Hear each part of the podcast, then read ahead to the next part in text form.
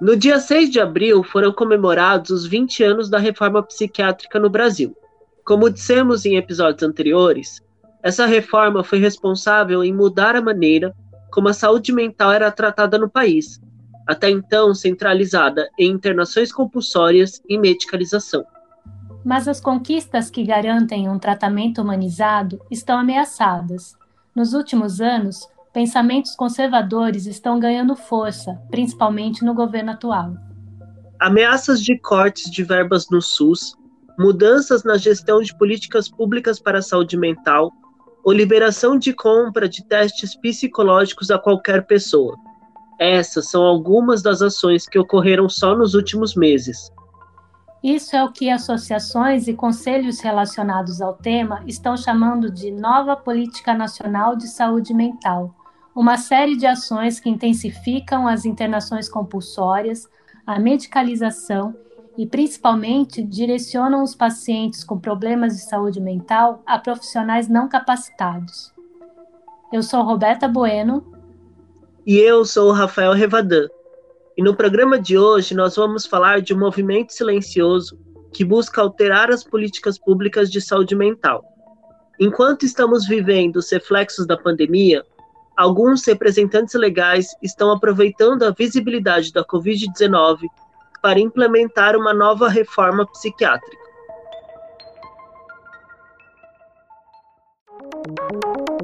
Você está ouvindo Oxigênio.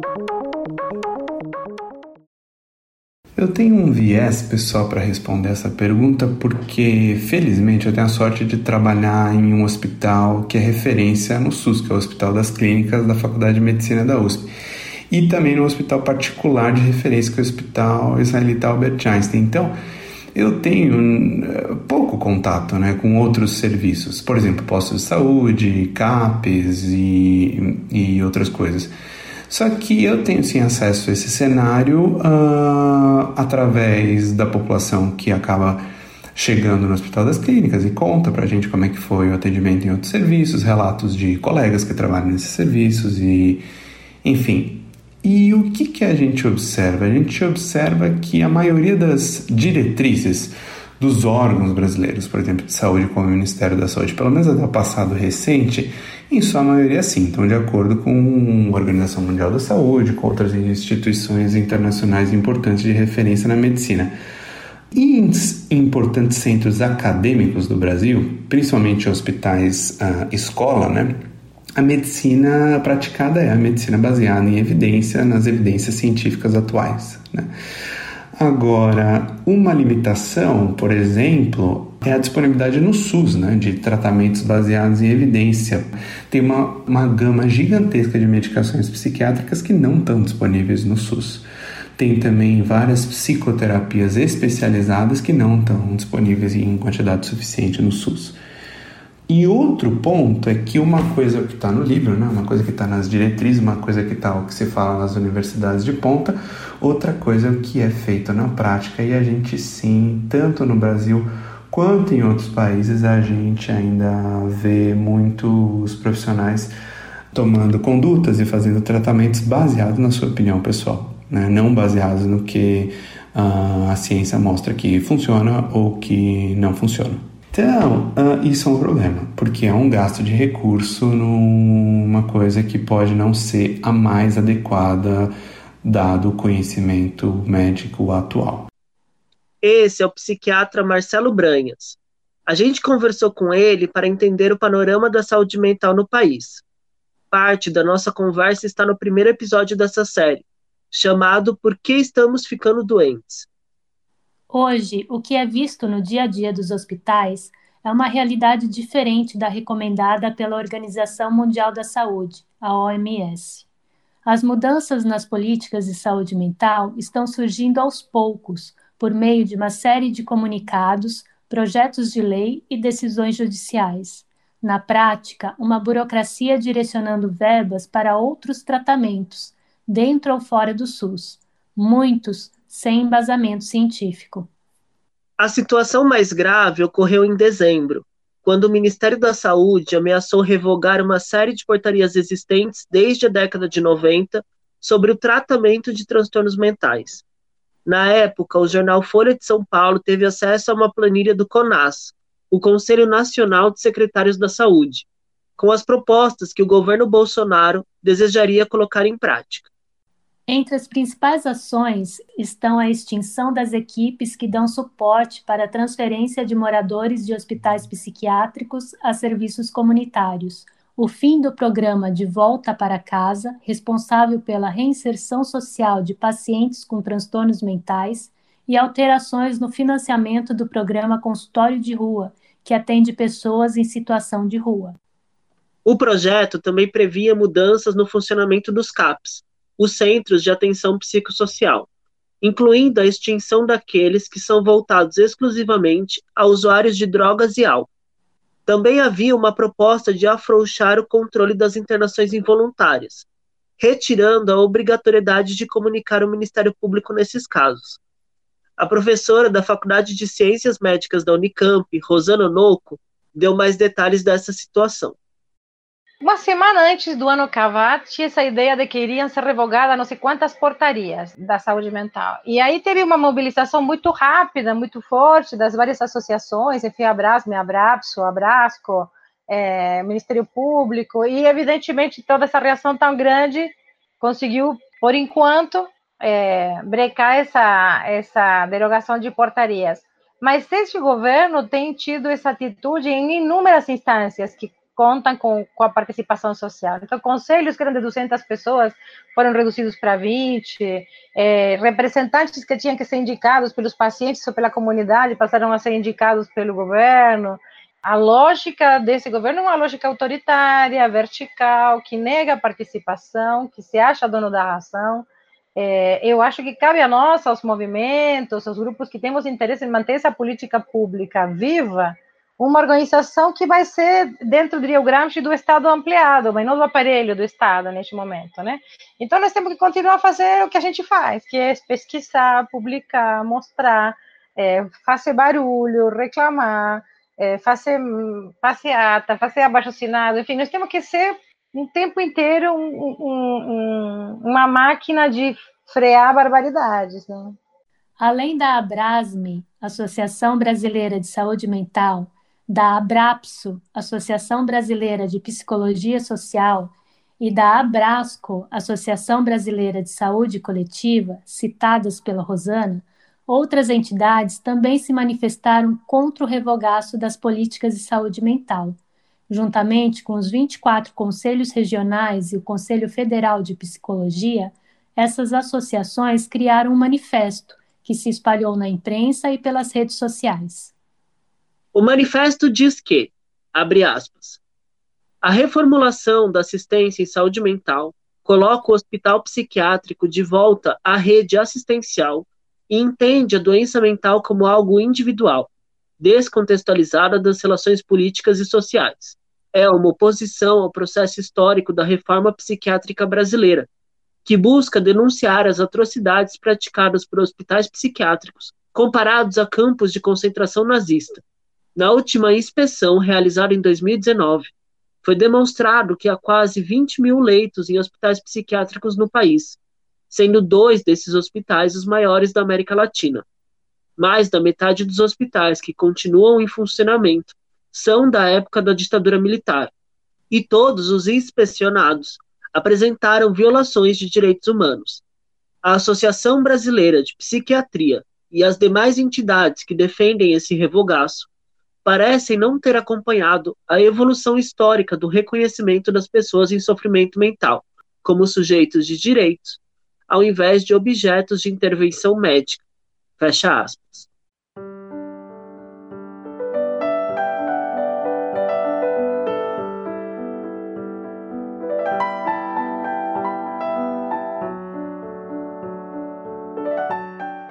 Oi, meu nome é Carol, tenho 35 anos, e vou falar um pouquinho sobre minha depressão.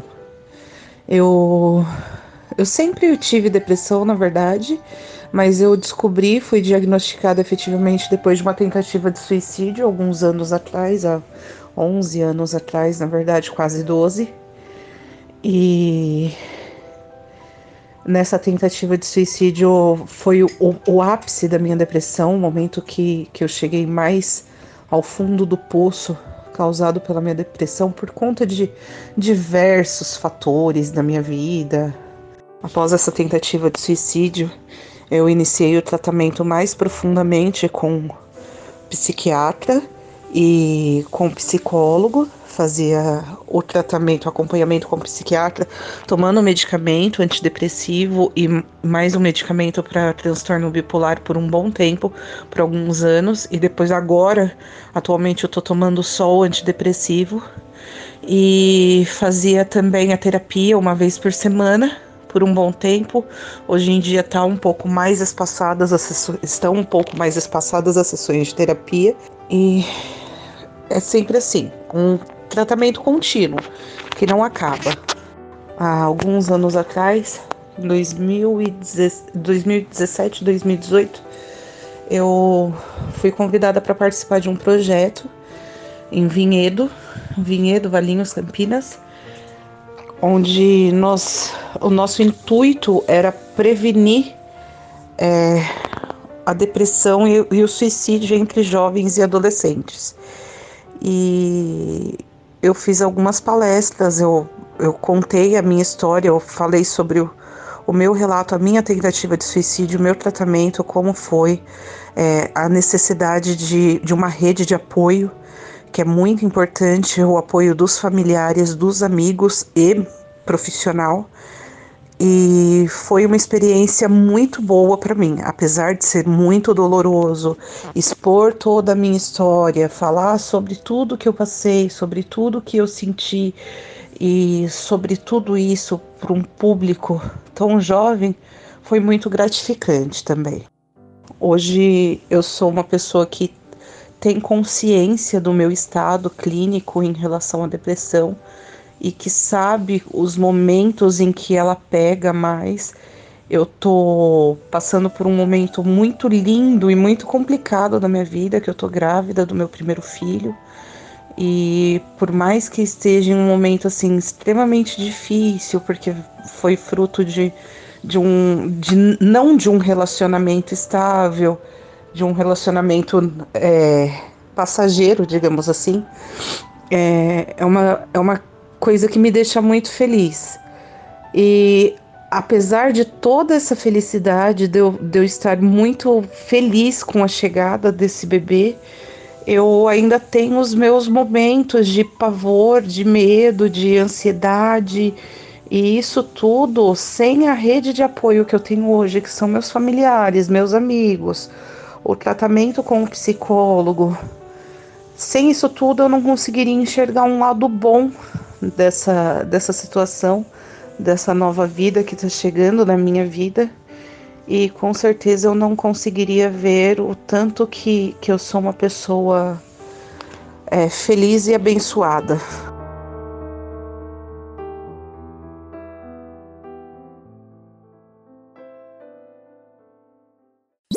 O Supremo Tribunal Federal liberou a venda de testes psicológicos ao público em geral. Até então, apenas psicólogos tinham acesso ao material. O Conselho Federal de Psicologia já recorreu da decisão.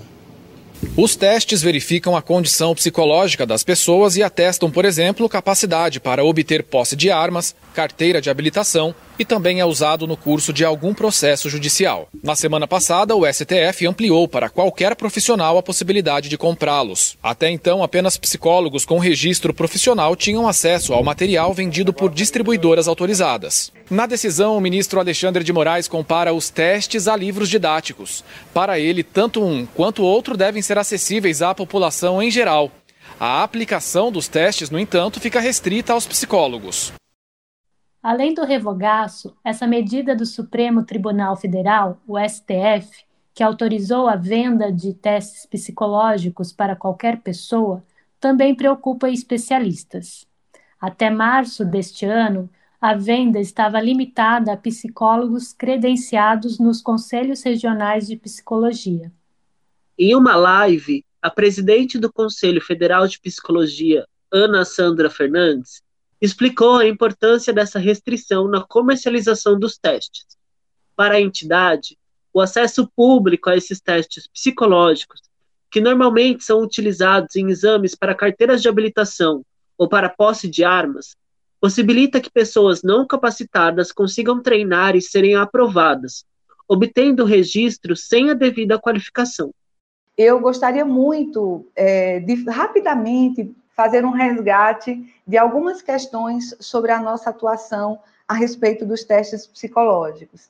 Então, a primeira uh, informação é que o CFP, em conjunto com as entidades da psicologia, também com os conselhos regionais, tem lutado o tempo todo para que o, o STF não chegasse ao entendimento que resultou na decisão publicada pela Corte.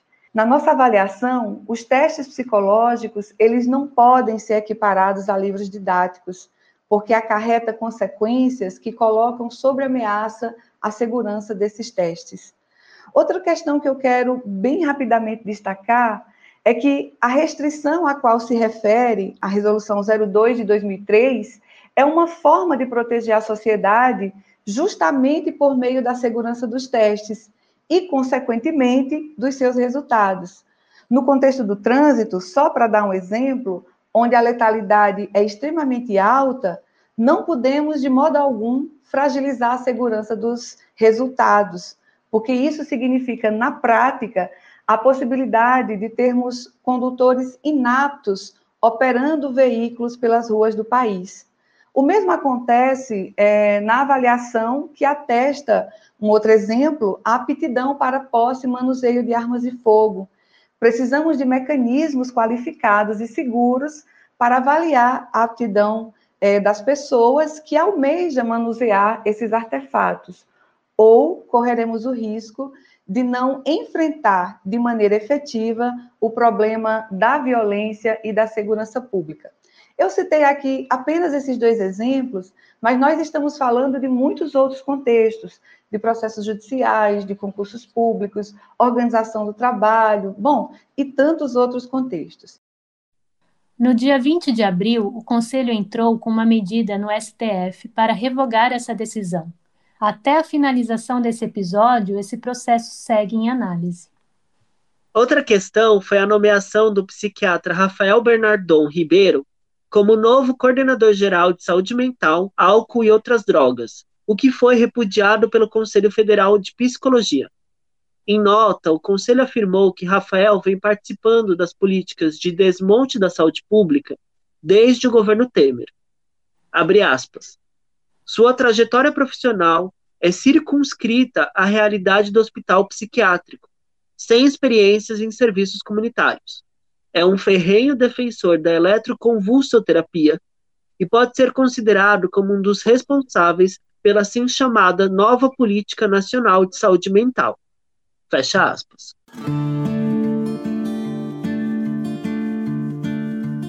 E aí veio a pandemia e ainda haverá o pós-pandemia. E nessa avalanche de decisões contra a saúde mental, os especialistas são categóricos. Não teremos estruturas para lidar com as consequências dos diagnósticos mentais que estão vindo com a Covid. É o que explica a psicóloga Rosana Onoco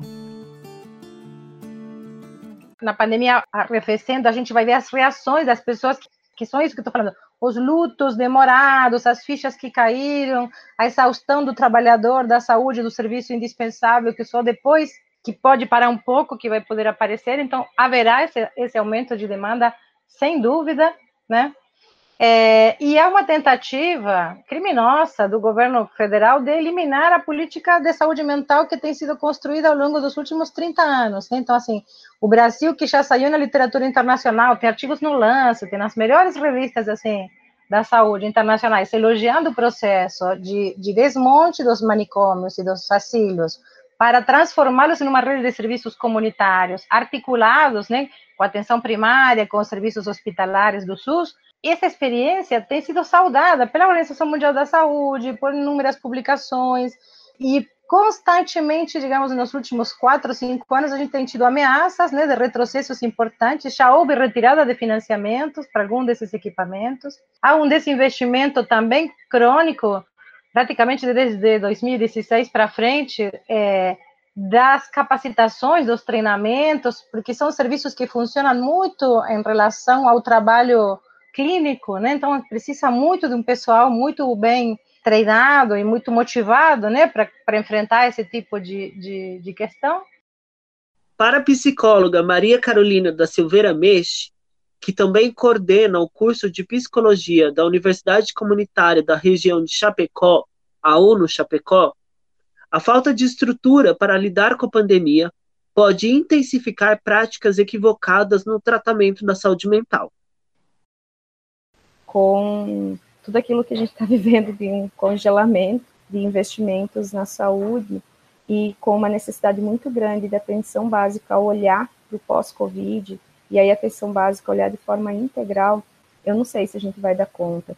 E aí entra nesse lugar assim de que como que a gente vai olhar para isso, né? Se a gente não vai medicalizar ainda mais a população como um, um cuidado paliativo, se a gente vai ter, né, a possibilidade de ter um que a atenção básica em saúde possa pensar estratégias de acolhimento, porque a gente está muito tempo sob a questão estressora, né? Vamos assim dizer, a gente está muito tempo dentro do evento estressor. E aí agrega-se a isso a uma falta de direção e de comando das ações, causa mais insegurança do que a insegurança na qual a gente já está. E a gente tem só fatores que vão ampliar ainda mais a necessidade de cuidado em saúde mental e que me parece que hoje a gente já não tem a estrutura e o que a gente tinha tem sido alvo de desmonte quando a gente mais precisa. Então, acho que a gente tem aí um, um problema grande de saúde pública para um, muito tempo. E que o meu receio é que a gente vá lidar com isso como a gente vem lidando, que é com a medicalização da vida. E para evitar a medicalização, outras medidas são necessárias, como a união entre saúde e cultura. É o que a Rosana Onoco sugere. Eu tenho pessoalmente insistido muito também na, na relevância, né, que nesse processo todo terá articulação da saúde com a cultura. Em que sentido estou dizendo isso? É que acho que nem todas essas, essas reações que a gente vai ter precisarão necessariamente de tratamentos clínicos, ou de remédios, ou de intervenções clínicas mais específicas, mas sim precisarão de espaços de elaboração.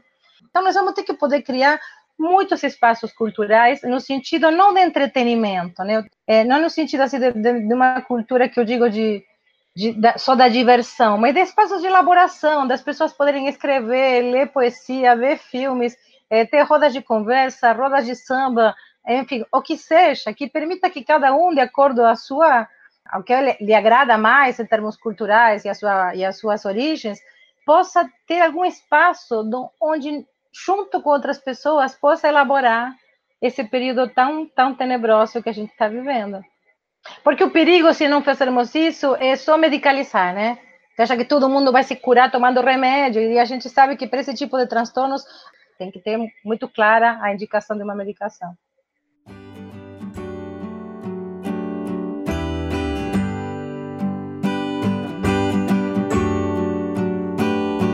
E no meio desse caos de cortes e de tanta coisa a ser feita na luta pela saúde mental, qual é o papel da sociedade?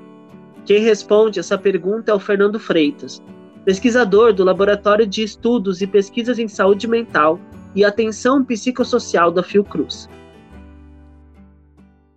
O processo é complexo. Envolve muitos atores diferentes, né? Vamos assim dizer, alguns atores principais, atores sociais principais. Claro, de um lado, óbvio, que são os usuários, como a gente chama, né, ou pacientes. Eles precisam estar melhor organizados, seja para defender, não voltar à luta, à, à questão asilar, né, contra, né, por exemplo, a luta antimanicomial, que já é uma coisa relativamente forte no país, né, tem uma tradição da luta antimanicomial, mas também com outras formas de violência porque aí vai unificar não só quem já teve em um hospital, mas também a mim, a minha mãe, que não estão em um hospital psiquiátrico, mas são tratados pela psiquiatria e ficam dependentes dela. Ficam dependentes daquele remédio para dormir. Se não tomar aquele remédio, não dorme mais. E daqui a pouco vai ter que tomar mais e mais e mais e mais remédio. Isso é uma violência. Então, de repente, essas pessoas, quer dizer, unificar os atores sociais. Aqueles que já tiveram a experiência de manicômio, etc, etc, mas também a sociedade em geral, nós. Na verdade, na verdade, uma parte razoável de nós passamos por isso ou fomos passar por tratamento, por depressão. Outros atores são é, profissionais de saúde mental contra esse retrocesso. Mas eu acho que, sobretudo, a sociedade precisa ser mais bem informada, né? Aí a sociedade como um todo. Eu acho que falta muita informação, muito fake, muita fake news, né?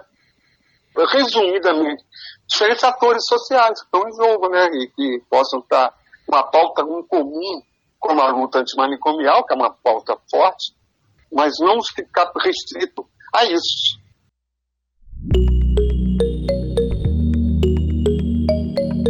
Esse foi o último episódio do Casa de Orates. Ele foi apresentado por mim, Roberta Bueno, e pelo Rafael Rivadan. Nós também participamos da produção junto com a Ana Augusta Xavier. As músicas usadas nesse programa são da YouTube Audio Library e os vídeos dos canais Tarobá Jornalismo e do Conselho Federal de Psicologia. A revisão do roteiro e a coordenação são da professora Simone Paloni, do Labjor Unicamp. E os trabalhos técnicos são meus e do Otávio Augusto. Você também pode nos acompanhar nas redes sociais. Estamos no Facebook, facebook.com.br Oxigênio Notícias, tudo junto e sem acento, e no Instagram e no Twitter. Basta procurar por Oxigênio Podcast. Oi, aqui é Ana Augusta e eu invadi o final do programa para me despedir e para lembrar vocês de deixar opinião sobre esse episódio nas plataformas de streaming ou no site do Oxigênio. E de quebra, eu vou dar um spoiler. O Casa de Orates vai ter uma segunda temporada. Até lá!